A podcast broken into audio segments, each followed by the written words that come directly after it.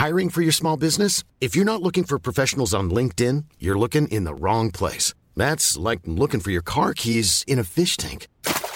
LinkedIn helps you hire professionals you can't find anywhere else, even those who aren't actively searching for a new job but might be open to the perfect role. In a given month, over 70% of LinkedIn users don't even visit other leading job sites. So start looking in the right place. With LinkedIn, you can hire professionals like a professional. Post your free job on linkedin.com slash people today. Véronique Jacqui est avec nous, Louis de Raguenel, Gilles-William Goldadel et Georges Fenech, euh, qui a publié L'ensauvagement de la France, hein, la responsabilité des juges et des politiques, c'est dans les meilleures ventes et on vous félicite. Ce qui est absolument formidable, c'est que personne sur le service public ne vous a reçu. Mais le Monde n'en a évidemment pas parlé. D'habitude, il parlait de vos bouquins. Euh, c'est dans l'air, évidemment pas. Madame, euh, c'est la mais non. France Inter, non. C'est ça qui est formidable aujourd'hui. Ah je suis blacklisté. Je ne sais Ah pas pourquoi. Ah ben moi je sais. Moi non plus, j'arrive Ah. pas à comprendre. J'essaye de comprendre pourquoi. C'est formidable. Ce monde est formidable. Peut-être des vérités qui dérangent. Mais non, mais les journalistes, les journalistes sont des militants aujourd'hui. C'est vraiment, c'est. Comme les juges. On est dans un Bah, c'est la même sociologie, formidable. Georges Fenech, Georges Fenech, c'est monsieur qui passe à CNews? Non, Ouais. non, blacklisté. Bon, euh, on essaye d'avoir un peu de continuité sur euh, les sujets d'un jour à l'autre. On a beaucoup parlé du syndicat de la magistrature qui sera présent à la fête de l'humanité. Ce qui nous avait surpris et pourquoi pas choqué, euh, avec des tables rondes sur les violences policières.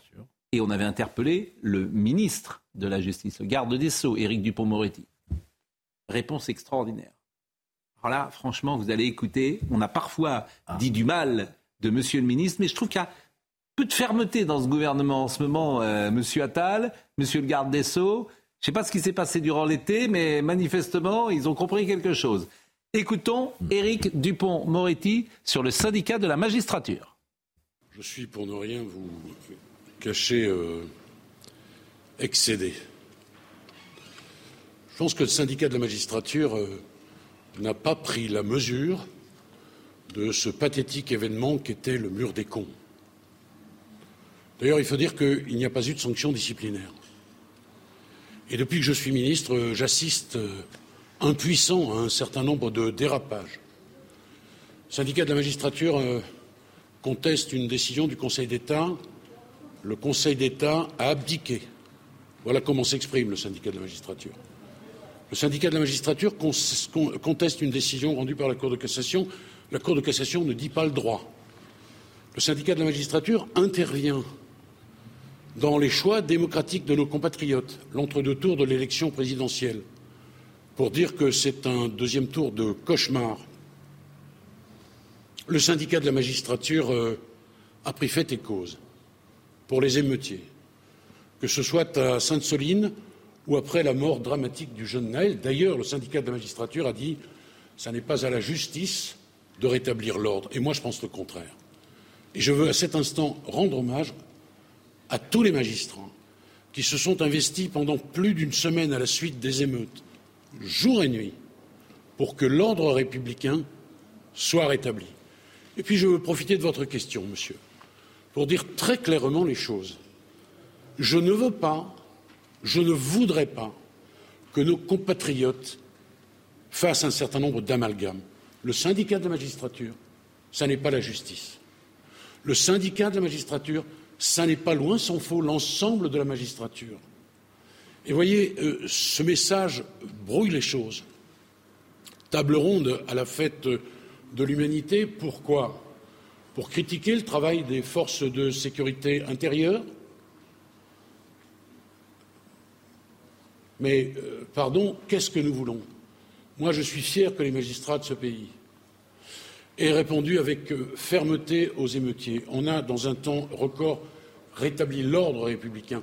C'est cela que les Français attendent. Deux choses avant de vous donner la parole. Le syndicat de la magistrature, on en parle depuis trois jours. Je mets au défi quiconque sur un autre média d'en avoir entendu parler. Personne n'en a parlé. S'il répond, c'est parce que nous en avons parlé. Autrement, il ne dirait rien. Première chose. Et ça, c'est quand même important. Vous ne l'avez entendu nulle part. Ni à France Inter, évidemment, ni dans les grands journaux, nulle part. Il n'y a pas un papier là-dessus. Et parce que, sans doute, nous en parlons, ça oblige le ministre à sortir du bois. Et la réponse qui est formidable. Mais il a lu votre bouquin, manifestement, puisqu'il dit exactement ce que vous Je suis en train de me poser la question. Mais, Pascal, je vais vous dire une chose. Je suis content d'avoir vécu aussi longtemps pour avoir entendu ce que je viens d'entendre. Je ne pensais pas que j'entendrais de mon vivant. Je vous assure. Vous en faites beaucoup. Non, non, non, non, je vous assure. Je pense que depuis Robert Badinter, en passant par Isabelle Kigou, en passant par Christiane Dobira, en passant par euh, Nicole Belloubet, ça doit quand même remuer. Parce que Éric Dupont-Moretti est un homme de gauche.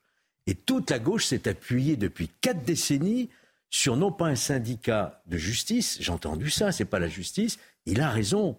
C'est un syndicat de révolutionnaires en robe qui veut effectivement mettre à bas l'institution judiciaire. Et avoir entendu ça aujourd'hui de la bouche d'Éric Dupont-Moretti, je me dis que peut-être tout n'est pas perdu. Mais maintenant, une fois qu'il a dit ça, alors que le syndicat va aller à, cette fête de l'UMA pour critiquer les violences policières, etc., moi j'attends des actions. Qu'est-ce qu'il entend faire pour que, ces magistrats militants respectent leur statut d'indépendance qui regarde Vous savez qu'il y a des commissions disciplinaires pour ça. Non mais, franchement, non, non, mais... on a laissé faire depuis quatre décennies des juges. Mais... Voilà. Plusieurs choses. Hmm. La première, c'est effectivement la première fois qu'un garde des sceaux s'exprime avec une telle liberté contre le syndicat de la magistrature. Deuxièmement, je ne suis pas étonné que même l'homme de gauche, Dupont-Moretti, parle ainsi parce que, euh, en tant qu'avocat, c'était loin d'être une serpillière, et c'est pourquoi je l'ai toujours considéré comme un ami, lorsqu'il s'adressait à des magistrats qui n'étaient pas convenables. Donc ça ne m'étonne pas de lui. Troisièmement, ce combat-là contre le syndicat de la magistrature, c'est le combat de Georges Fenech depuis des années, et c'est également mon combat. C'est moi qui ai fait condamner la présidente de la, du syndicat de la magistrature dans l'histoire du mur des cons, où ils s'en prenaient même à des parents d'enfants assassinés. Mais je suis obligé de vous répéter que même le parquet, pas seulement le Conseil supérieur de la magistrature, qui avait refusé de condamner la, présidente, mais même le parquet avait souhaité jusqu'au bout ça relaxe. Hmm. Donc c'est un jour effectivement important de libération de la parole. C'est un jour formidable. La parole était plutôt à l'institution judiciaire via avocat et ancien magistrat. Je ne sais pas si vous avez quelque chose à ajouter. Moi, je répète ce qui me paraît très important et, on le mesure tous les jours désormais. Euh, l'influence de notre média, je le dis modestement ainsi. non, mais c'est vrai. Nous tous. Hein. C'est vrai. Vraiment. Sur la politique aujourd'hui. C'est-à-dire que c'est très intéressant ce qui est en train de se passer. C'est que d'abord, les gens sont en train de se détourner des médias dits traditionnels euh, parce qu'ils ont compris que. C'est vrai. Il se passe là-bas, il se passe rien, en fait. Et on arrive sur des médias et les lignes bougent. Et les lignes bougent parce qu'un média tous ensemble, ici sur cette chaîne, avons dit cela. C'est pour ça qu'on influence aujourd'hui c'est QFD. Mmh. et c'est pas d'être prétentieux de dire ça, croyez-moi, c'est pas du tout dans cet esprit-là. Je trouve que c'est intéressant simplement de faire progresser les idées. Et pour la vérité, quoi, enfin tout simplement. Euh, non, moi, ce qui me choque, c'est euh, vraiment deux remarques, une sur le fond, une sur la forme. Euh, sur le fond, pendant des années et des années, on nous expliquait que à chaque fois, les magistrats, les policiers, pardon, étaient beau, extrêmement durs avec les magistrats dans le débat public et que les magistrats, eux, ne se défendaient pas et que les syndicats de policiers, les syndicats de policiers leur sonnaient tout le temps la charge et que c'était totalement déséquilibré comme combat. Eh bien là, on a quand même la démonstration par A plus B que des syndicats, un syndicat de magistrats veut régler son compte à la police. Parce que quand vous participez, que vous êtes magistrat, à une une table ronde sur les violences policières, euh, c'est exactement ça. Et ensuite sur la forme, et je pense que la forme, et vous l'avez un peu dit, est aussi importante que le fond. Euh, le sujet, c'est que donc là, il y a pour la première fois un garde des sceaux euh, qui le dit, et au sein de la Macronie, il y avait très peu de gens qui le disaient. Il y avait, moi je me souviens, je l'aime beaucoup, l'ancien questeur Florian Bachelier qui en parlait beaucoup, et j'espère de tout cœur que ce qu'a dit Éric Dupont-Moretti fera des petits, parce qu'il ne faut pas qu'il reste seul. Bon, euh, ce qui est intéressant, alors j'ai dit tous les médias, peut-être que Sud Radio, vous étiez ce matin à Sud Radio, il est possible que Sud Radio, j'oublie parfois Sud Radio, ait parlé euh, du syndicat de la magistrature. Ah mais j'étais chez eux ce matin. Oui, mais c'est possible qu'eux l'aient évoqué. Bon, euh, puisque nous parlons des magistrats, je voudrais vous faire écouter simplement Jean-François Bonnert. Il était ce matin, c'est assez drôle d'ailleurs, il était ce matin sur RTL. Bon, et puis on lui dit Est-ce que Nicolas Sarkozy est harcelé? Et il répond non, pas du tout. Mais dans sa réponse, il dit qu'il y a 100 magistrats qui ont travaillé. Jean-François Bonnet. Comment? Dites, Le procureur national financier. Dites-le. Excusez-moi. Le, PNF. effectivement, du PNF. Un des procureurs. Bon. Et ce qui est drôle, effectivement, c'est que lui-même, dans sa réponse, il y a 100 magistrats qui euh, ont enquêté sur toutes les affaires de Nicolas Sarkozy. Pour le moment, il y en a trois. Euh, l'affaire Bismuth, l'affaire Big Malion et puis euh, l'affaire libyenne. libyenne. Sur un total d'affaires où on a cherché tout et sans rien trouver jamais. donc je vous propose d'écouter ce que dit M. Bonnert et c'est assez intéressant et puis chacun se fait son opinion. C'est pas la première fois que le parquet national financier est, critiqué. On se souvient de François Fillon hein, qui avait dénoncé euh, pendant la, campagne de 2017 un cabinet noir. Comment vivez-vous ces, critiques, ces attaques? Nous les vivons d'autant plus mal, mais nous nous y attendons et nous nous y préparons. Mais nous, nous la vivons d'autant plus mal qu'elle est infondée et que quelque part, on sait bien que quand on, se lance dans des procès comme grande, euh, la, grande stratégie de défense, c'est évidemment euh, pour la défense d'attaquer l'accusateur. Mm. Et c'est précisément ce qui se, produit là, ce qui s'était déjà produit euh, lors du, procès Bismuth, où on a fait d'abord le procès du PNF, euh, évidemment pour éclipser euh, le procès du principal prévenu. Donc ces attaques sont d'autant plus injustifiées que nous nous attachons à faire un travail de vérité, de rechercher la vérité judiciaire. Et euh, je dirais que quand on voit, j'ai regardé euh, ces, derniers jours euh, le nombre de magistrats qui se sont penchés sur les différentes affaires qui concernent notamment M. Nicolas Sarkozy, eh bien, on en arrive à près d'une centaine de procureurs, de juges, de juges d'instruction, de magistrats d'appel, de magistrats de la chambre criminelle de la Cour de cassation. Si là, vous allez chercher un cabinet noir, eh bien, il va falloir euh, se lever tôt. Une centaine, mais lui dit à l'arrivée euh, peu de condamnations. Eh pour le moment, on, verra quand même qu'il a été condamné à, deux reprises, euh, dans l'affaire Bismuth en première instance mmh. et en appel. L'affaire n'est pas définitive puisqu'il se, pourvoit en, cassation. Euh, pour l'affaire Big Malion, il a été condamné en première instance. Euh, l'affaire va être jugée en appel dans deux mois. Donc il y a quand même un processus là qui est en cours. Je crois qu'on peut se donner rendez-vous d'ici quelques mois et refaire le point et on, verra à ce moment-là ce qu'il en est. Il est génial ce monsieur euh, Bonnert. Parce qu'il dit non, il n'y a pas d'acharnement. Enfin, il y a quand même une centaine de magistrats. Alors, j'ai regardé le PNF, parce que l'affaire Bismuth, c'est quand même un, avocat euh, qui parle à son client. Euh, le PNF, il n'est pas fait a priori pour ça. Le PNF, il a été créé, euh, chargé de traquer la grande délinquance économique et financière. L'affaire Bismuth. Mais on met 100 magistrats là-dessus. Bon, alors après, je fais le lien avec ce qu'on a écouté avant. Quand on a écouté le garde des Sceaux parler des magistrats et qu'on entend ça, on peut avoir un peu de défiance, disons-le, sur euh, la manière dont, sont traitées certaines affaires. Véronique n'a toujours pas parlé. Oui, le PNF a été créé du temps de François Hollande, effectivement au départ pour traquer la grande délinquance. On a vu qu'on aurait pu faire son procès dès l'affaire Fillon, puisque vous avez largement franchi les lignes rouges. C'est absolument scandaleux. Moi, quand je l'entends parler, on sent qu'il y a une jubilation à traquer tout ce qui pourrait faire tomber Nicolas Sarkozy. Alors on peut dire que c'est souvent un fantasme de la droite de vouloir chercher un cabinet noir qui sans doute n'existe pas, mais on voit que tous les magistrats, enfin en tout cas la plupart, sont à gauche. Et on, a vu Éric Dupont-Moretti qui a dit, en parlant du syndicat de la magistrature, ce n'est pas la justice. Donc si on se dit qu'au sein du PNF, il y a des gens qui sont encartés comme ceux qui sont au syndicat de la magistrature, on imagine bien quand même de quelle façon ils rendent la justice. C'est pas, c'est pas franchement euh, mirobolant pour les Français quand on voit les drames qu'il y a à juger en ce moment. Il n'y a pas, il a pas de cabinet noir. Il y a un cabinet transparent. Oui, il y a une Il y a un cabinet, transparent qui montre son vrai visage aujourd'hui. Et rappelez-vous quand Nicolas Sarkozy avait, été mis en examen, je vais dire son nom par Madame Claire Thépeau, membre, du syndicat de la magistrature, il s'est retrouvé devant un adversaire qui avait appelé avec le syndicat à le faire battre.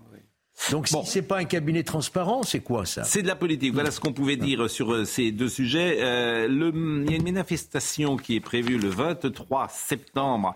Euh, organisée par la France insoumise pour lutter ou manifester plus exactement contre euh, le gouvernement. C'est un appel à la marche, mm, avec beaucoup de, tweets, notamment de la France insoumise, que vous pouvez voir, manifestement contre les violences policières, prévues donc dans une cinquantaine de villes, samedi 23 septembre, à l'appel d'une centaine d'organisations, après les émeutes urbaines de la fin de l'été. je vous propose d'écouter Jean-Luc Mélenchon, parce que c'est vrai que Jean-Luc Mélenchon était quasiment au deuxième tour de la présidentielle. C'est pas n'importe qui dans le paysage politique. on peut dire beaucoup de choses d'Emmanuel Macron, mais de le comparer à Pinochet, ça me paraît quand même euh, un petit peu excessif. Eh bien, c'est ce qu'a fait euh, le leader Maximo de la France insoumise, M. Mélenchon himself. C'est sur la base du coup d'État de Pinochet que les Chicago Boys ont pu commencer leurs expériences sur le dos du peuple chilien et que les ayant menées ensuite, elles ont été répandues dans le monde entier. Ce que nous sommes en train de célébrer, c'est le début de notre propre lutte contre cette politique et nous la continuons ici même contre ceux qui la prolongent, qu'ils s'appellent Macron, qu'ils s'appellent Borne, qu'ils s'appellent comme ils veulent. Ils ont pour nous le même visage bestial. Commencez à Santiago du Chili? Ils ont pour nous le même visage bestial qu'à Santiago du Chili. Donc je ne sais pas euh, dans, quel état nous allons tous terminer dans, du débat politique. Mais est-ce que ça marche ou mais pas Très sincèrement, alors, il a plus d'expérience politique que celui qui vous parle, mais très sincèrement, j'ai du mal à comprendre cette fuite en avant dans la logorée et dans l'extravagance verbale. On sait déjà qu'il incarne d'une certaine manière l'islamisme par pur électoralisme et, peut-être aussi par une sorte de sincérité. Il disait le contraire il y a 20 ans. Ah, oui, non, mais... le voile, il disait le contraire il y a 20 ans. Oui, mais il a pu, il a pu évoluer au rythme des relations, est-ce que je sais, moi Et d'autre part, également, on voit là qu'il essaye de, de, dépasser le PC euh, sur sa gauche. Donc c'est très clair, mais qu'est-ce que ça va lui, gagner, lui donner alors même qu'il est contesté par une partie de la gauche Je vous avoue que je, peut-être que Louis, qui est plus rompu à la politique que, moi, peut nous donner une, clé d'explication. Moi, j'ai l'impression que c'est suicidaire. Voilà. Non, mais évidemment que ça marche auprès d'une niche de gens ultra radicalisés et avec des gens d'ailleurs dedans, c'est assez étonnant. Il y a des bourgeois, des gens qui sociologiquement n'ont rien à voir avec la cible électorale de Jean-Luc Mélenchon. Mais moi, il y a quand même des choses, des, signes qui montrent que ça craque dans l'opinion publique. Euh, je, m'appuie sur le sondage euh, sur l'interdiction de la baïa dans les écoles. Vous aviez plus de la moitié des électeurs de Jean-Luc Mélenchon qui, qui, trouvait que la décision de Gabriel Attal est bonne, euh, la, décision d'interdire les abayas euh, à l'école. Et donc ça montre qu'en fait, il n'est plus tellement en prise avec une grande partie de sa base. Pourquoi?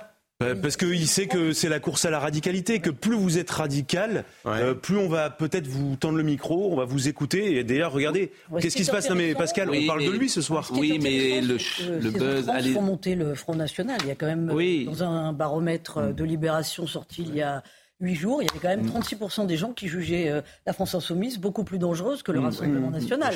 Sondage dans Libération. Bon, quand même. Moi, j'y vois je pense que ces outrances. La euh, déperdition d'un homme, c'est pathétique. Oui, quand on est. Plus qu'un calcul. si Macron était Pinochet, je pense que Jean-Luc Mélenchon serait en prison. Non, mais c'est. Et puis c'est l'ami de Chavez, bon, ça va. Non, mais, non, mais les références aux origines de euh, Cuba, de. Non, mais il faut, faut, savoir de quoi on parle. Non, mais, euh, non, mais, dans ce cas-là, il faut balayer devant sa porte, parce que toutes les références mm. intellectuelles et politiques de Mélenchon, ce sont soit des révolutionnaires qui ont du sang sur les mains, soit des dictateurs qui ont pris le pouvoir avec la force. même plus de rationaliser avec oui. Bah oui, mais non, mais Gilles a raison. On est dans un délire verbal, mais la question que je vous posais, est-ce que ça marche? Pour euh, refermer tout à fait le chapitre politique, j'ai appris, alors je connaissais à peine son nom, Michel Neuniot. Michel Neuniot. Le Parti socialiste a annoncé aujourd'hui la suspension à titre conservatoire du premier secrétaire fédéral de Côte d'Or, Michel Neuniot, qui est également quand même vice-président de la région Bourgogne-Franche-Comté, après des propos qu'ils, s'ils étaient euh, avérés, euh, revêtiraient un caractère raciste. Il aurait répondu à une question de Mahamadou Sangaré, élu municipal à Nevers, par c'est bon pour toi, Baobab, lors d'une présentation du chantier de rénovation d'une ligne ferroviaire à Infi dans la Nièvre le 22 août dernier. Alors, ce qui est intéressant, c'est que comment euh, il s'est justifié, Monsieur Nuno. En fait, j'avais pas forcément d'avis, sauf quand j'ai vu comment il s'est justifié. Là, j'ai compris qu'il racontait des salades, en fait parce qu'il euh, s'est justifié en disant je ne doute pas que les débats contradictoires vont rétablir la vérité des faits. J'ai fait référence à la tradition africaine des palabres autour. Donc il l'a bien dit quoi. Donc là j'ai compris. Vous voyez, j'avais peut-être un doute. C'est maladroit comme défense. Mais, en fait, ils s'enfoncent là. Mais ils ah bah sont, je vais vous dire, ils sont très mauvais. Oui. Très et très bêtes. Hmm. Très Parce que on sait qu'on va le croire. Là bien souvent, ils sont très bêtes. Et ils ont une capacité à prendre des gens pour des imbéciles. Donc je ne connais pas ce monsieur Nenio, mais euh, je ne doute pas qu'il soit d'une intelligence très grande. Mais sa réponse est bête, on va dire ça.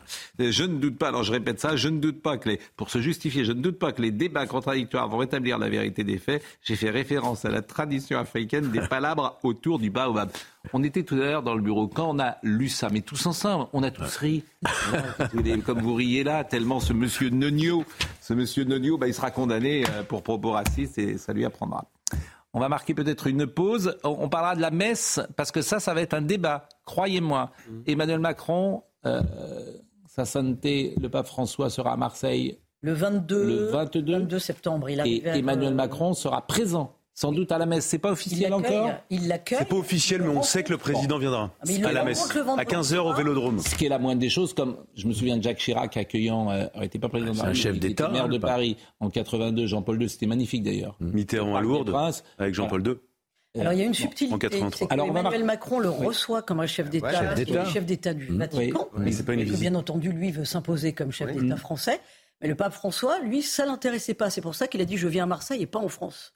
Oui. Il ne voulait pas. Mais il sera présent à la messe, Emmanuel Macron. Il va participer à la messe. En principe, oui. Mais, non, mais, mais je vouloir être à la messe. Non, mais je l'espère. Il, sera à la messe. J'espère qu'il aura ce courage de dire que ce pays euh, s'appuie sur deux siècles de tradition millénaire catholique. J'espère qu'il aura le courage de ne pas se coucher euh, devant ceux euh, qui souhaiteraient que la France n'ait commencé qu'en 1789.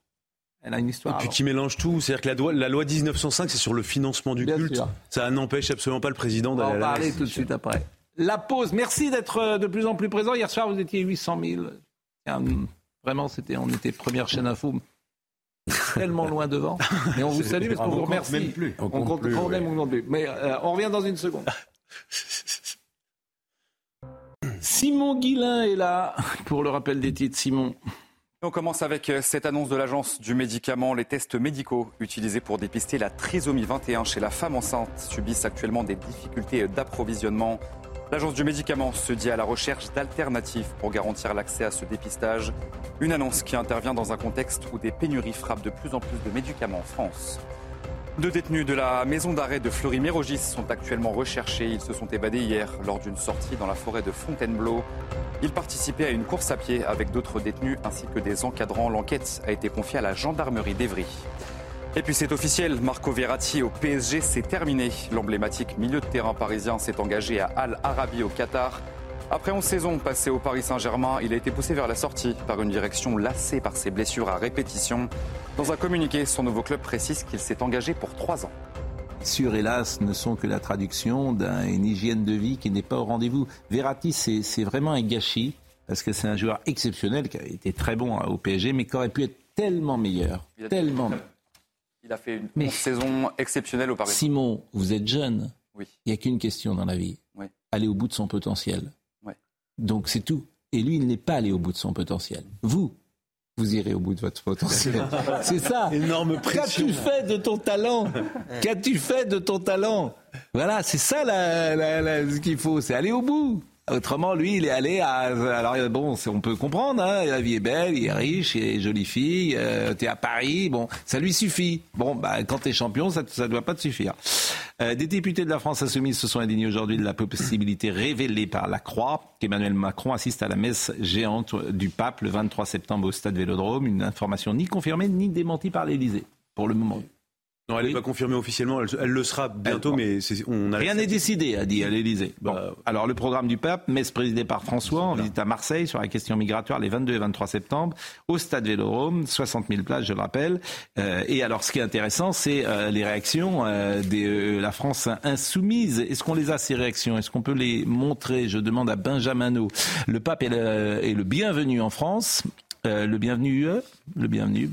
Son action pour les migrants. C'est spécial. Ouais, son action pour les migrants en Méditerranée peut être décisive. Macron, Macron tape l'incruste, sans respect pour sa propre fonction. Les sifflets à la messe seront pour lui, pas pour le pape. C'est agréable, c'est respectueux pour le président de la République. Comportement anti-laïque et hypocrite d'Emmanuel Macron. Le pape pro de l'accueil des réfugiés. Les prières des croyants seront pour les migrants noyés pas ces politiques néolibérales et migratoires. Dieu sera-t-il dupe Alors à vous, hypocrite. Je crois que c'est le pompon celui-là. Dieu, sera-t-il dupe bon. Le président de la République ne doit pas participer à une cérémonie religieuse. Et pourquoi La laïcité, c'est la séparation euh, des églises et de l'État. Elle ne peut, oui, ça n'a rien à voir. Elle ne peut être variable selon les cultes. Il comprend Bon, là encore, je suis pas sûr que ça. Un, président soit, qui allait tous les dimanches à la messe. Mais évidemment, c'est le général de Gaulle, il allait bien sur la messe. Mais évidemment, très croyant chacun. Mais, bien un chef d'État a le droit d'avoir. Il a le droit La, la, France hein. insoumise est beaucoup plus souple hmm. euh, en matière de laïcité lorsqu'il s'agit de l'islam que lorsqu'il s'agit de la fille aînée de l'Église. Hmm.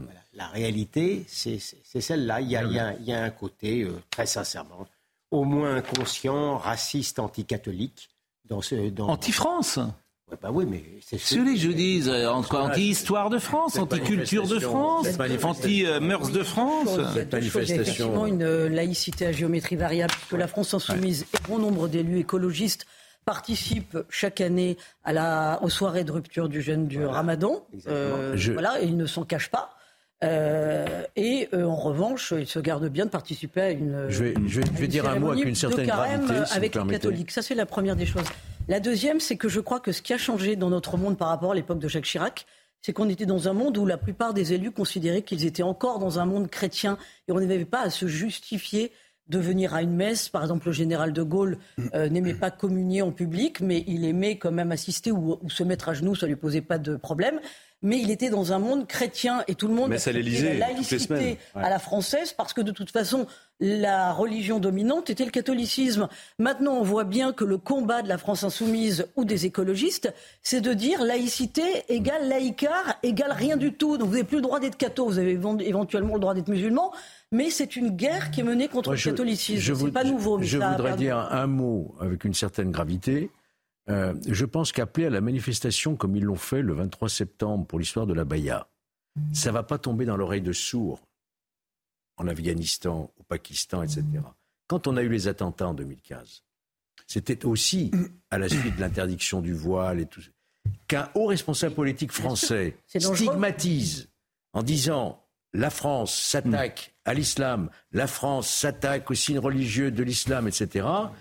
Est-ce qu'il n'y aura pas un encouragement quelque part perçu comme ça à une réaction violente de la part de ceux qui nous ont ensemble. Mais c'est surtout de la bêtise et de l'ignorance, moi je trouve. C'est une prise de avançons. C'est une mais, mais, non, mais juste quand même, oui. pour remettre les pendules à l'heure par rapport à ce qu'ils disent. non, mais il y a des choses fausses, Pascal, dans ce qu'ils disent. C'est-à-dire que la République est laïque, oui, mais la France est chrétienne, et ça, c'est quelque chose qu'ils ne supportent pas. C'est-à-dire que pour eux, la République, c'est la France, la France, c'est la République, mais il n'y a rien qui est au-dessus. Bah si, la France, c'est au-dessus de la République, la République, c'est un régime politique. Et... Voilà. Et la France, c'est quelque chose qui nous dépasse complètement. Et, la... deuxième, le deuxième élément, euh, et on l'a, un peu dit tout à l'heure, c'est que la loi 1905 euh, n'interdit pas le président de la République d'aller à la messe. C'est la détestation du vieux pays, du vieux peuple. C'est tout. C'est la même chose. Voilà, c'est, vous pouvez le redire parce que c'est très juste. C'est la détestation du vieux pays, du vieux peuple. Rappelons que la Révolution a voulu éradiquer les racines chrétiennes. Et non, mais laissons la Révolution, mais aujourd'hui... et ça, D'où le vieux fond anticlérical aussi. Oui, mais c'était pas la même chose. Ah, c'est autre chose. Ethnique. Voilà. et oui, il a raison, c'est pour ça, du, vieux peuple. Oui, Du vieux. Voilà, du vieux peuple. Et je pense que notre mm. ami Gilles William a résumé de manière synthétique notre sentiment. Euh, on va aborder des sujets extrêmement graves et avec des témoignages bouleversants. Euh, vous le savez, dimanche soir vers 23h sur fond de trafic de drogue, la jeune So Kaina, 24 ans, a été touchée par une balle à la tête alors qu'elle se trouvait dans son appartement. Il se trouve que sa mère a témoigné. Et c'est déchirant ce que vous allez entendre, absolument déchirant. Regardez comme cette jeune femme était belle. Euh, elle euh, faisait des études de droit, elle était promise à une belle vie, à une belle carrière professionnelle et par un destin, par une cruauté, par une injustice, par un scandale, elle était dans sa chambre et elle meurt. C'est absolument incroyable d'ailleurs, absolument incroyable. Et je sais que vous êtes, euh, vous avez la foi, mais j'imagine cette mère de famille. Comment croire parfois? Comment croire? Quand des circonstances comme cela font que euh, cette jeune femme est morte dans les conditions que je viens de dire. Donc je vous propose d'écouter la mère de ce euh, qui a découvert le corps de sa fille. on a entendu des tirs, des kalachnikovs. Mais au début, je croyais que c'est les pitards. Mais c'était fort quand même.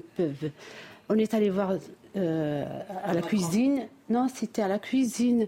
Et puis moi, j'ai eu peur. J'ai dit à la petite, ferme, ferme, ferme la fenêtre. Et puis j'ai dit, ferme, ferme, on ne sait jamais ce que... Et puis je comptais de, retourner dans ma chambre. Après, la petite m'a dit, maman, je vais récupérer mon chargeur. Il est dans la chambre de Soukaina. C'est là où on avait. Elle est rentrée, j'entendais des cris. J'ai vu ma fille euh, par terre, du sang. C'est une rivière.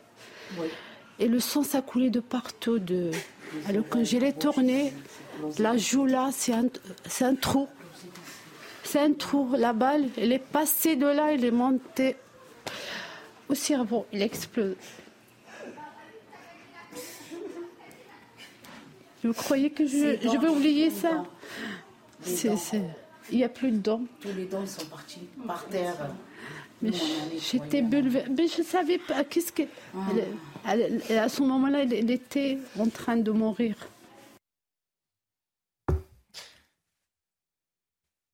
La vie est finie, dit-elle également.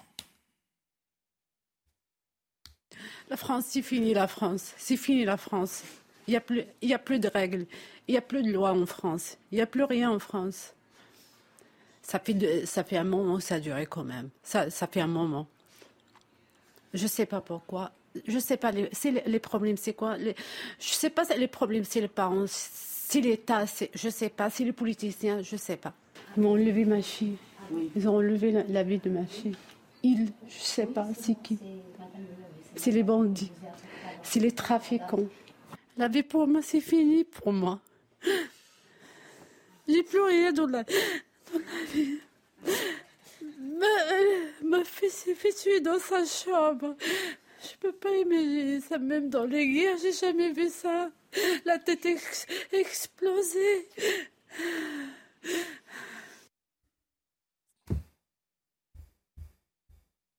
Que dire C'est poignant. C'est, euh, pardon de le dire comme ça, mais je le vis comme ça. Donc ça me sort comme ça. C'est les immigrés bien intégrés qui sont victimes des immigrés mal intégrés.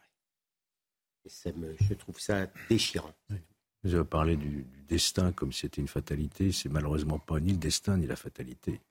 C'est les conséquences de, de toutes nos politiques jusqu'à maintenant, qui ont fait que ce pays aujourd'hui est devenu ce qu'il est devenu. Voilà.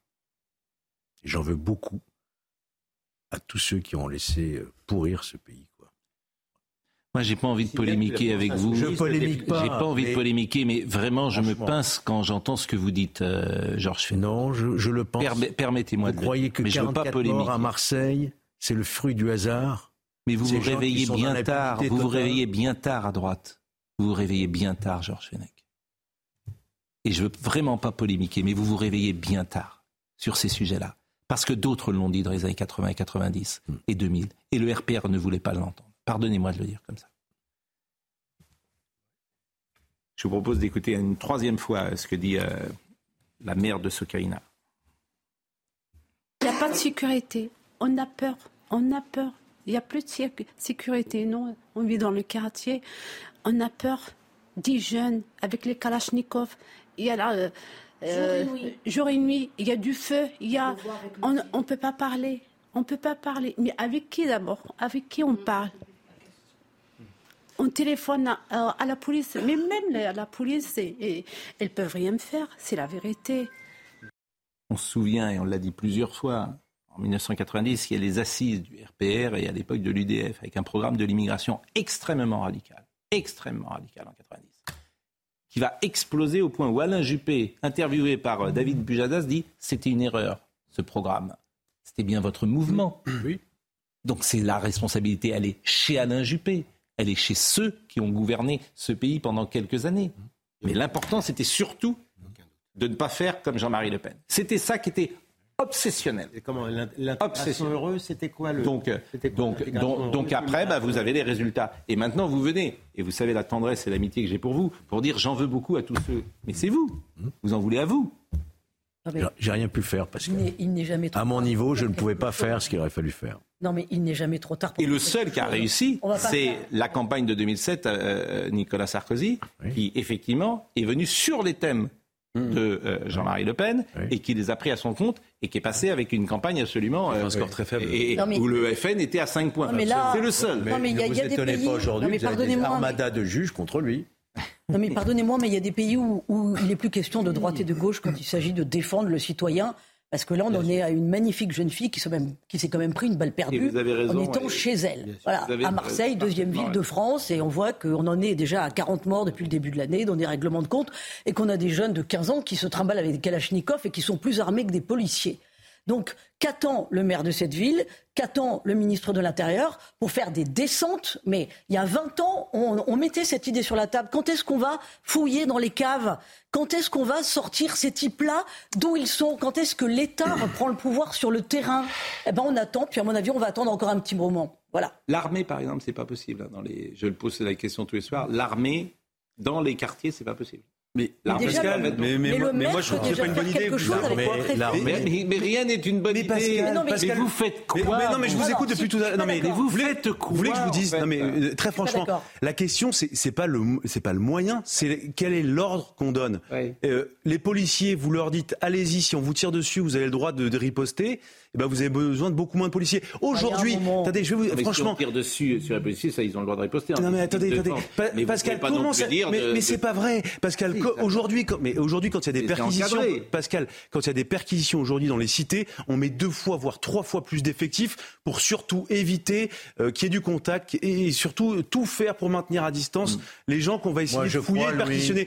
Et donc, non, mais l'armée, c'est pas le sujet. La police est capable de le faire. La gendarmerie est capable de le faire l'armée aurait une utilité, c'est de confier ces jeunes délinquants, ces jeunes trafiquants par une ordonnance du juge à l'autorité militaire. Ils ont pas vous allez, Il n'y a pas de militaire, il n'y a pas de caserne, vous les mettez où Mais vous allez voir, vous allez voir comment on va les remettre dans le droit chemin. Et, la dernière chose, Pascal, non, mais le, vrai sujet, non mais c'est qu'on a, on peut pérorer, on peut raconter ce qu'on veut, tant que personne. Non mais en fait, ce qu'il faut faire demande un courage politique immense. Et en fait, les conséquences politiques des décisions qui doivent être prises, aujourd'hui, je vois quasiment personne qui est capable de l'assumer. Mais Louis, moi je pense, vraiment, sans arrêt que c'est fichu. Bah, C'est-à-dire qu'en fait, les conséquences. C'est trop tard, que ça continuera. Pascal, si on dit qu'il faut, Pascal, si on dit qu'on rétablit l'ordre dans ces quartiers, qu'est-ce qui se passe? Mais il y aura des morts de l'autre côté. Et, et qui assumera politiquement ça? Mais, Véronique, est-ce que vous verrez les politiques assumer Non, ils diront enquête IGPN. Ils diront mais évidemment les policiers ont failli, c'est terrible, et on s'excusera et on fera des marches blanches pour dire la police tue. et ça le drame. Je vous dis, c'est fichu. Et ce qui était bah, moi, je suis devenu pessimiste aussi. Cette dame, et elle l'a dit, c'est dans les HLM que ça se passe, bah, dans les quartiers les plus défavorisés, parce que chez les bourgeois, dans les beaux quartiers, ils sont encore, encore Mais ça veut dire que ce sont les habitants qui feront justice, qui rendront la justice eux-mêmes. Mais je vous signale que dans les pays scandinaves, qui étaient encore plus accueillants que nous. Ce sont y compris les, pays, les partis de gauche. Oui, mais c'est 7 millions d'habitants. Parce oui, enfin, oui, bah, c'est Gilles William, c'est une question de masse. C'est proportionnel. Les volumes sont pas ah, les bah, mêmes. Ils sont nombreux là-bas. Avançons ah, parce que plus nombreux qu'ici. Avançons. Bah, Simplement, je voulais vous lire un petit texto que m'envoie un fidèle auditeur, téléspectateur, qui dit tout ce dont vous parlez ce soir, c'est tout simplement le tiers monde où la violence incontrôlée, parfois la plus sauvage, est omniprésente ces développements théoriquement marginaux, ils sont de moins en moins en France. Ils dépassent désormais les moyens des forces de pub... ils dépassent pardonnez-moi désormais les moyens des forces de police quantitatifs et qualitatifs d'un pays démocratique tel que le nôtre. Je me répète, conclut-il, qui importe le tiers monde surtout quand on devient. Surtout quand on émascule les forces de police et qu'on met les, ah, les policiers en prison bon, euh, dans l'actualité également, vous avez le procès Montguillot qui en dit beaucoup là aussi sur euh, l'ensauvagement de la société, euh, le procès criminel des responsables présumés de la mort il y a trois ans du conducteur de bus de 58 ans à Bayonne, Philippe Montguillot. Il aura lieu vendredi et jusqu'au 21 septembre à Pau devant la cour d'assises des Pyrénées-Atlantiques, donc ça commence après-demain. Trois hommes seront jugés, deux pour des faits criminels et le troisième pour leur avoir fourni un logement. Un quatrième homme impliqué dans l'affaire a finalement bénéficié d'un non-lieu. Ils sont euh, mis en examen pour euh, coups... Et blessures volontaires ayant entraîné la mort sans intention de, la donner, de la donner. En réunion, en état de récidive. Et j'entendais tout à l'heure notre excellente... Euh, spécialiste justice Noémie Schulz dire qu'ils encouraient la perpétuité et elle a raison. Mais au final, vous verrez que ce ne sera pas loin de là. pourquoi c'est pas homicide volontaire?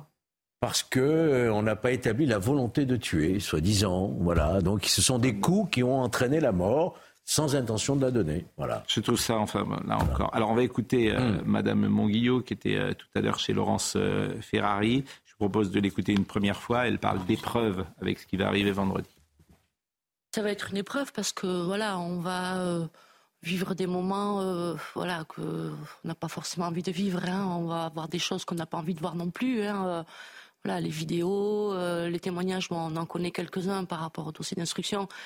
Mais euh, voilà, donc euh, on laisse faire les avocats, bien évidemment, ils font leur travail. Mais enfin, je veux dire, on va écouter, on va écouter, mais on attend la fin. Voilà, on, voudrait juste aujourd'hui que ce soit fini. Madame Monguillot, tout à l'heure, en direct avec Laurence Ferrari, et elle lui disait qu'il n'y aurait pas de pardon. Pour vous Absolument pas. Mhm. Je suis capable de pardonner une bêtise, mais je suis incapable de pardonner le massacre de mon époux. On a été foudroyés à tout niveau, à tout niveau. La veille, on était au restaurant tous les deux. On, on avait passé une bonne soirée. Jamais j'aurais imaginé que le lendemain, il rentrerait plus à la maison. Dès le soir même, on savait qu'il n'y avait plus rien à faire parce qu'on nous a dit que son pronostic vital était engagé et le médecin a rajouté c'est une question d'heure. Quand vous entendez ça, c'est une question d'heure. Enfin, c'est pas possible, pas lui, c'est pas, pas lui, c'est pas lui. Et on a pu aller le voir et ce qu'on a vu, euh, confirme la violence qu'il a subie au niveau de la tête. Oui, elle a voulu rappeler. Vous voyez, cette succession, pourrait-on dire, de faits divers dont on parle depuis tout à l'heure, qui pour nous, nous l'avons dit, sont des faits de société. J'aimerais que M. Éric Dupont-Moretti aille jusqu'au bout également. Souvenez-vous quand Darmanin avait dit, en sauvagement, Dupont-Moretti avait dit Ah, c'est un terme qui me gêne, je ne suis pas à l'aise. Peut-être qu'avec un petit effort, monsieur. Non, mais ça change. Vous voyez bien pourriez reconnaître. le dirait en fait, en fait, je vais vous dire. Reconnaître parce qu'il a vu l'état du pays. Ça change. Société de barbares, quoi. C'est en train de changer. C'est même euh, sidérant, comme c'est en train de changer à vitesse grand V. Euh, Madame Monguillot rappelle euh, qui était son mari. C'était quelqu'un d'entier, vous voyez. il tendait la main à tout le monde, à tout le monde gentil. il parlait trop il parlait beaucoup trop. Voilà, il aimait discuter, donc euh, il aimait le contact client, il aimait voilà et euh, quelqu'un de, normal, mais avec qui on avait envie de passer du temps parce que euh, avec lui on refaisait le monde en fait et mais beaucoup de valeurs, ouais. Déjà bonjour, au revoir, merci. Vous voyez, ça s'est perdu aujourd'hui beaucoup, mais on a inculqué ça à nos filles qui sont voilà la copie conforme de leur papa. Je ne suis pas sûr qu'on en parle autant sur les autres chaînes hein, de cette affaire-là un mot, un mot politique? L'autre jour, cette jeune femme a été interrogée dans le journal de TF1, quoi, dans l'émission 7 à 8 de TF1 pendant 10 minutes. Donc il y avait une séquence quand même qui était assez... On parlait de cette immigration euh, sauvage et vous m'interpelliez en disant c'est de votre faute. Oui, je Non mais je veux dire une polémiquer avec vous. Non non mais je ne le prends pas comme ça parce l'amitié que, j'ai pour vous. C'est pas du tout ça. Ce que je, je, vais vous dire, je pense que la prochaine loi sur l'immigration qui devra arriver là en fin d'année, si ma famille politique à laquelle j'ai appartenu, les LR, ne font pas obstacle en allant peut-être même jusqu'à une motion de censure, eh bien, ça, en est fini notre courant. Voilà. Je pense que là, c'est, on est au pied du mur. Je pense Parce que, cette nouvelle loi qui va encore une fois euh, régulariser des clandestins au prétexte de métiers en tension, c'est encore une attraction. Voilà. Alors, ce qui est intéressant, euh, et on va terminer avec Madame Monguillot, et c'est en parallèle avec euh, la maman de Sokania, de Sokaina qui dit deux choses. Elle dit exactement la même chose sur l'état de la France, parce que ce sont des gens qui sont touchés dans leur chair par une violence qui, sans doute, ce type d'agression, euh, dans, une, il y a 20 ou 30 ans, sans doute que Sokaina serait vivante et sans doute qu'un chauffeur de bus serait vivant. C'est ces deux faits qui, a priori, n'existaient pas dans la société il y a, il y a 30 ans. Écoutez euh, ce qu'elle disait sur l'état de la France. La France est à la dérive. Hein. La France, est, enfin, euh, je suis pas la seule à le penser, mais la France est à la dérive parce que, euh, vous voyez, bon, je, j'évite d'allumer la télé parce que dès qu'on allume la télé, c'est pour voir des catastrophes en fait. Et moi, celle qui, une, ça me marque tout ça. ça me, je, me dis, mais comment on a pu en arriver là? Et quand je vois euh, les fêtes de Bayonne, en parlant de ma ville, monsieur qui rentre chez lui à 22h30, qui demande, mm. vous urinez pas devant ma porte, il trouve la mort. je suis atterrée de voir tout ce qui se passe, d'entendre tout ce que j'entends. Je ne veux même, je n'allais plus la télé, j'ai pas envie. Mais, mais comment on peut laisser faire tout ça? Comment on peut laisser faire tout ça? Et dans Sud-Ouest, alors évidemment, euh, je l'ai lu tout à l'heure et c'est Sud-Ouest qui le rapporte, euh, l'homme qui a tué euh, le chauffeur, Monguillot, a dit que c'était sa femme qui l'avait tué en acceptant qu'il soit débranché. On est à ce niveau ah d'indignité. puisque l'homme avait été conduit à l'hôpital, il était en état de mort cérébrale et cinq jours plus tard, le 10 juillet 2020, la famille de la victime et les médecins s'accordent pour arrêter les soins prélude au décès du chauffeur. Voilà ce qu'il aurait déclaré, c'est dans Sud-Ouest tout à l'heure. La société française du mm. jour. Non, ce qui est terrible, c'est ces scènes de la vie quotidienne. C'est un peu ce que disait Georges tout à l'heure. Mm. C'est-à-dire que c'est devenu un, fait de société. Mais là où je vous rejoins pas, Pascal, par rapport à ce que vous disiez tout à l'heure, euh, il y a une prise de conscience au plus haut niveau. Oui. Mais en fait, alors c'est très bien conceptuellement. Euh, mais maintenant, euh, il faut que les actes euh, ah suivent. Et, vous le dites souvent, vous appelez de vos voeux à ce qu'il y ait un sursaut, à, ce qu'on change totalement le logiciel. Bien sûr. Et c'est pas des petits ajustements. En fait, c'est pas des, des, écarts de 5 degrés dont on a besoin. on va terminer. Je vais vous montrer. On en a parlé. Dans le sens il y a un chauffeur de bus qui a insulté une jeune femme. Bon, ce chauffeur de bus, il y a une procédure disciplinaire qui a été mise en place. Il n'est toujours pas viré de la RATP. On s'est posé la question. Donc, je vous donne le contexte. Euh, le bus arrive en fin de parcours et, une dame ne veut pas sortir. Et le chauffeur lui demande de sortir et elle ne veut toujours pas sortir. Et il se met à l'insulter. On s'est posé la question avec Serge Nedjar, est-ce qu'on diffuse la bande avec des bips ou sans les bips? On avait d'abord diffusé la séquence avec des bips, tellement c'est absolument incroyable ce que dit ce chauffeur de bus. Et puis on s'est dit non, euh, le journalisme, c'est de montrer les choses, c'est de témoigner de la réalité. Donc vous allez voir la société française, l'ensauvagement de la société française, cette fois par la parole, à travers ce, que dit ce chauffeur de bus qui est toujours en place à la RATP. Il y a eu un tweet de Madame Pécresse. Euh, il a été simplement, il ne conduit plus de bus, c'est entendu, mais il aurait pu être Il est toujours là, il a toujours son métier. Il est toujours son métier. Moi, je veux la... Et ce matin, je disais, mais qu'ils viennent sur notre plateau, on pourrait échanger, on essaierait de comprendre. Moi, je je ne veux pas prendre de décision, évidemment, vous l'accabler avant d'entendre sa, défense, si j'ose dire. Mais écoutez cette séquence parce qu'elle en dit tellement sur la société française et effectivement, ça va choquer. Demander de sortir, c'est le terminus, tu sors. Tu peux appeler les flics, appelle même les. Crie-moi pas, parce que la dernière fois qu'un mec m'a crié, il a, fini. Appelle qui tu veux, je te demandais de sortir, c'est le terminus, tu sors. Tu peux appeler les flics, appelle même les gendarmes. Ferme ta mère, je vais te baiser tout de suite là. J'ai pas envie, Ferme ta mère là, voilà. Tu parles que tu Ferme ta gueule. Oh là, je vais te baffer ici, là. Ferme ta gueule. Oh là. Oh oh eh, nique bien ta grand-mère, la pute. Eh, ferme ta gueule, ferme ta gueule, espèce de pute. Ferme ta gueule. Ferme ta gueule, espèce de pute. Ferme ta gueule, nique ta mère d'ici avant que je te baffe ta mère, la pute, là. Galette, nique ta mère. Je vais te niquer ta mère, tu vas voir. Oh là, nique ta mère. Oh là, espèce de grosse clocharde, va. Clochard de merde. Eh, nique ta mère. Oh là. Je vais t'apprendre de manière, moi. Alors, ce qui est sidérant, c'est qu'il se filme lui-même. Oui, en plus. Autrement, on n'aurait pas cette séquence. Que lui-même la met sur les réseaux. Parce qu'autrement, on n'aurait toujours pas cette séquence. C'est absolument. Mais en fait, on est aujourd'hui. C'est sidérant, en fait. Et le monsieur, il est chauffeur de bus. On est chez les psychopathes, tout simplement. Je, vous, que vous voulez je vous fiche mon billet que vous ne trouverez pas une féministe d'extrême gauche, celle que j'appelle les médinettes, qui vont considérer que ce sexisme est insupportable. Ils vont, ils vont se pencher sur une conduite inappropriée euh, un regard appuyé, mais pas sur ça. Ah, il est certain que si c'était un chauffeur ah, bah, de bus qui était passé par le GUD et ah qui euh, insultait effectivement... Beaucoup moins que ça, qui ferait beaucoup moins que ça. Une personne qui euh, n'était pas forcément française, je pense que ça ferait la une de tous les journaux. Non, mais non la faiblesse de le penser. Bien sûr, non, mais, vous avez raison. ça me fait rire tellement, c'est vrai. Non seulement on n'entend pas les féministes, mais en plus, ça prouve une chose, cette vidéo est terrifiante, c'est l'insécurité culturelle dans laquelle nous vivons. Enfin, moi, je suis une femme. Ce genre de type conduit le bus et me parle comme ça. Mais enfin, C'est effrayant. Et on est en France en 2023. Et là encore, c'est le tiers-monde. Et là encore, ça en dit long de Et c'est un chauffeur de bus. Et du fossé culturel que nous subissons tous. C'est un chauffeur de bus. C'est pas quelqu'un qui, est dans la rue, qui traîne dans la rue sans emploi. En plus. Et puis qui est censé apporter un peu de sécurité. Objectivement, il a un rôle social. Un chauffeur de bus a un rôle social dans la... quand il travaille. Eh ben, c'est pour ça, chers amis, que je pense que c'est fichu. Non, mais ça, je accepte Il faut quand même. je vous le dis. on va quand même se quitter sur une bonne note, euh, Pascal. Oui. Il n'y a, rien de fichu. On va se quitter. Oui, pourquoi vous dites ça? Ah, parce que là, c'est ça. Alors, vous voulez un peu tristoun quand même. je suis d'accord avec vous. Je sais que vous êtes un optimiste de nature, Pascal. Non, non, mais moi, je, je vous n'êtes pas quelqu'un de triste. Je suis, mais vous avez parfaitement raison, mais je pense que la société, c'est fichu. Oui, je pense que chacun choisira son, euh, ses coins, etc. Et que c'est ce qui. on est qu'au début. On peut redresser la barre en un an.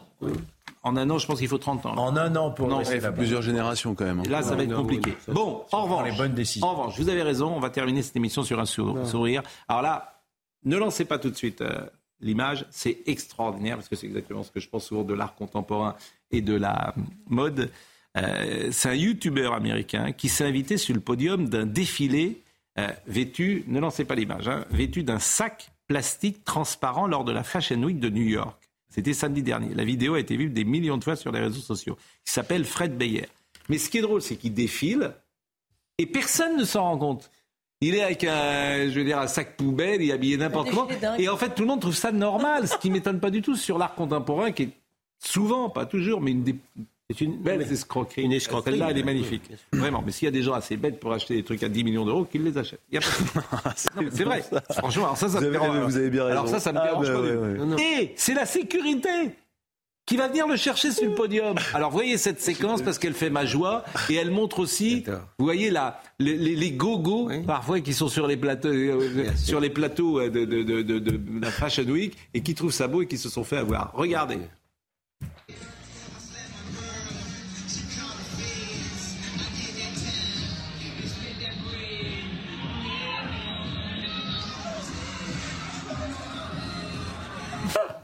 C'est génial parce que personne s'en est rendu compte. On va revoir l'image. On va la revoir, euh, Benjamin Ça, ça, alors, ça, c'est vraiment des choses qui font majeur. Regardez les gens, ils trouvent ça pas mal. Ils disent, oh, tiens, c'est, la nouvelle tendance. C'était automne, euh, sac poubelle, il y a, un truc. Et c'est tout d'un coup le titre de la sécurité. Gâcher la fête, là, oui. Mais si ça se trouve, en plus, peut-être que les gens autour euh, sur le podium auraient acheté, des centaines de milliers d'euros. Et personne ne se bat. Sur la mode masculine aussi, quand même. Hein, mais non, mais parce qu'on leur impose qu'ils doivent aimer. Donc, si on s'ils pensent que ça a beaucoup de valeur, ils vont forcément applaudir. Bon, euh, quel monde quel monde, cher Olivier Benkemoun. L'actualité a été très lourde ce soir, notamment dans la deuxième partie. C'est à vous. Oui, ben, je pense qu'on va continuer à écouter des, des, témoignages, à écouter les, les, commentaires de cette actualité qui était, euh, c'est vrai, particulièrement lourde. Euh, mais quand même, un, un, mot de ce sac poubelle, de ce sac plastique. Quand même, c'est formidable. Je me souvenais d'un film qui s'appelait Zoolander. Non. Une parodie de, de, de défilé euh, qui était assez, assez génial. Il y avait quelqu'un qui disait, qui, a inventé un, look qui s'appelait la déglingue. C'est exactement pareil. C'était exactement ça. C'était n'importe quoi, mettre n'importe quoi sur, le, sur les podiums, s'habiller n'importe comment. C'était une parodie, mais, c'est euh, exactement là. La, on a fait une magnifique pièce avec Art. Art. Tu as acheté ce tableau blanc. Tableau blanc. Avec Pierre Arditi, notamment. Euh, Bien sûr. Et c'est formidable. Mm. Bon, mais merci Olivier. Et vous étiez en forme hier soir. Première chaîne info. C'est gentil. 21h et 22h. Je vous félicite. Arnold Cara était à la réalisation, Guillaume était au son. Merci à Philippe qui était à la vision. Merci à Benjamin No euh, qui était là avec nous ce soir, ainsi que Justine Cerquera dans notre petit match avec euh, euh, notre ami Julien. Il est important de dire qu'il a marqué son premier point depuis le 28 août, depuis la rentrée. Vous guettez pour savoir si vous aviez l'honnêteté élémentaire d'annoncer votre défaite. Il a gagné, c'est son premier point. Je mène 8-1.